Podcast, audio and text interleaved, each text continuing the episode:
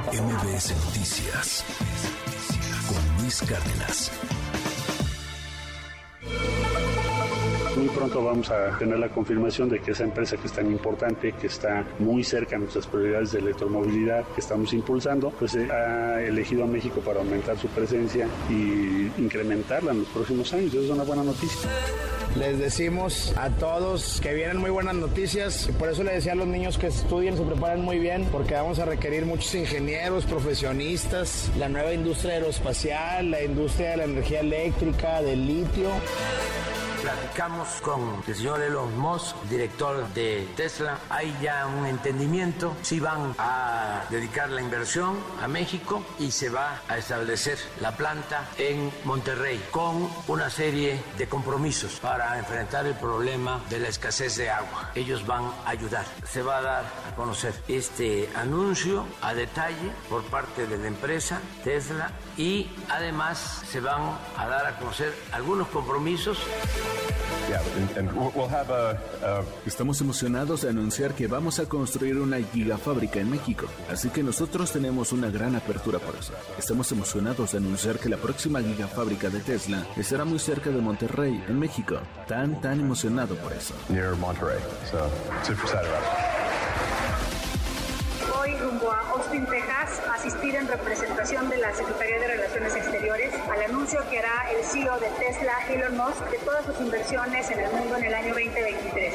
Estamos muy contentos porque lo logramos. Trajimos a México una inversión de más o menos 5 mil millones de dólares para la instalación de la planta de vehículos eléctricos más grande del mundo. Esta inversión se ha logrado después de 14 meses de trabajo y bueno, no es la única que tenemos con Tesla, seguimos.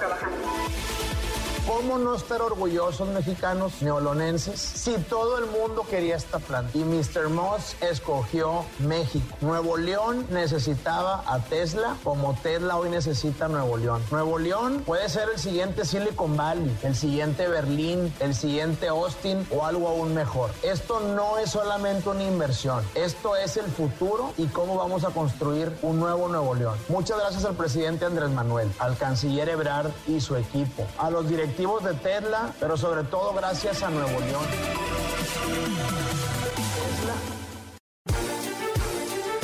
Shabot, qué gusto saludarte. Hartos temas sobre la mesa. Uno de ellos, pues obviamente es el de Tesla. Acabamos de platicar con Marta Delgado, la subsecretaria de Asuntos Multilaterales en la SRE. ¿Qué opinión te merece todo esto? El, trabajo fino de la Cancillería, las declaraciones polémicas del presidente. Todavía ayer de otra declaración polémica dice que pues, en una de esas hasta en el tren Maya podría llegar a invertir, que, quiere hacer una gira con, con el mismo este, Elon Musk y el presidente. En fin, ¿tú qué ves en todo esto, querido Ezra? Buenos días. Buenos días, Luis. Sueños guajiros ahí por ahí del presidente, pero la verdad es que sí, en todo caso, lo que eh, Elon Musk consigue para México y consigue en México es algo verdaderamente impresionante. Y te lo digo porque, pues, lo único que brinca ahí es el eh, tema de, pues, ¿por qué andarse peleando en público? ¿Por qué en la mañanera ir a decir, no, pues si no viene a la zona donde yo digo no viene y porque el tema del agua, etcétera, etcétera? Cosas que eran probablemente diferencias que existían, cosas que se discuten en la mesa y que están ahí presentes, pero cuando se manejan en un ambiente de orden político, porque la mañanera es finalmente el, el espacio, pues digamos, del ring político, es el ring del presidente de la República y golpea a quien se le pega la gana, sube a uno, golpea a otro, etcétera, y de repente cuando pues eh, Marcelo Ebrard iba tejiendo, como dice esto fino, escuchábamos ahí a Marta Delgado decirte cómo se daba la negociación, pues de repente salió algo así como que pues al cuarto para las a decir, pues ahí les tiro el tablero y bueno, otra vez a recomponer algo que es em, eh, pues difícil de entender en el mundo de la negociación, pero bueno, finalmente le sale, le sale esto. Eh, Luis, son dos mundos distintos, dos mundos o dos Méxicos diferentes que estamos aquí pues contraponiendo. Por un lado, esto que se asemeja más a lo que llamaría el propio presidente el México neoliberal, el de la apertura, el de la modernización, el de las energías limpias, el de la electricidad que tiene que ver fundamentalmente con la posibilidad de crearla, de generarla y distribuirla sin pues que tenga que ver ahí entes paraestatales que estorban para ello. el tema del litio, que es tan importante incluso para este tipo de industria, en donde de repente también el propio presidente dice, no, bueno, pues nos podemos poner de acuerdo con el tema de Sonora para la propia explotación y exploración, te lo decía también la propia Marta Delgado. Creo que en este sentido es muy claro, la apuesta de Tesla en Nuevo León no solamente el tema de la empresa, que no va a generar un, detonamiento importante en términos de empleo, porque mucho de lo que ahí se va a producir es robotizado. El tema de ayer en el Investment Day uno lo escuchaba y es pues eso, ¿no? Es el mundo de la inteligencia artificial y de la robótica llevada a los extremos. Hay gente que lo critica, pero bueno, finalmente es algo que pues eh, va a ser una gran revolución en donde pues eh, México estaría metiéndose en ese espacio en un mundo verdaderamente pues eh, transformador ahora sí que transformador de verdad frente al otro, frente al otro mundo en donde pues están todavía en la gasolina, en la energía eléctrica producida, pues no sé, con, eh, todavía con combustóleo, y en ese, ese México del pasado, ese México de la contaminación, ese México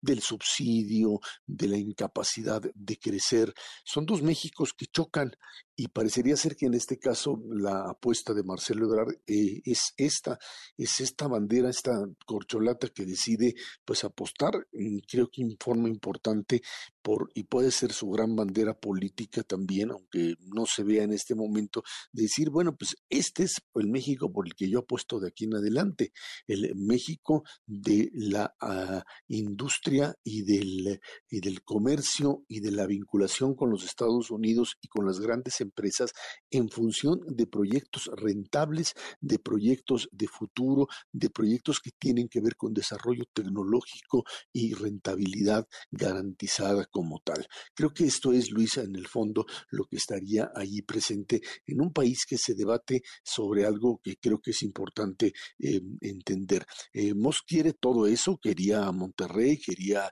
Nuevo León, pero también quiere garantías de eh, jurídicas como tales, que seguramente se las brindaron. No quiere que al ratito le vengan a decir, pues fíjese que ahora ya esto ya no sucede, le puede pasar lo que al aeropuerto internacional o al aeropuerto de Texcoco, le puede pasar lo que a Constellation Brand.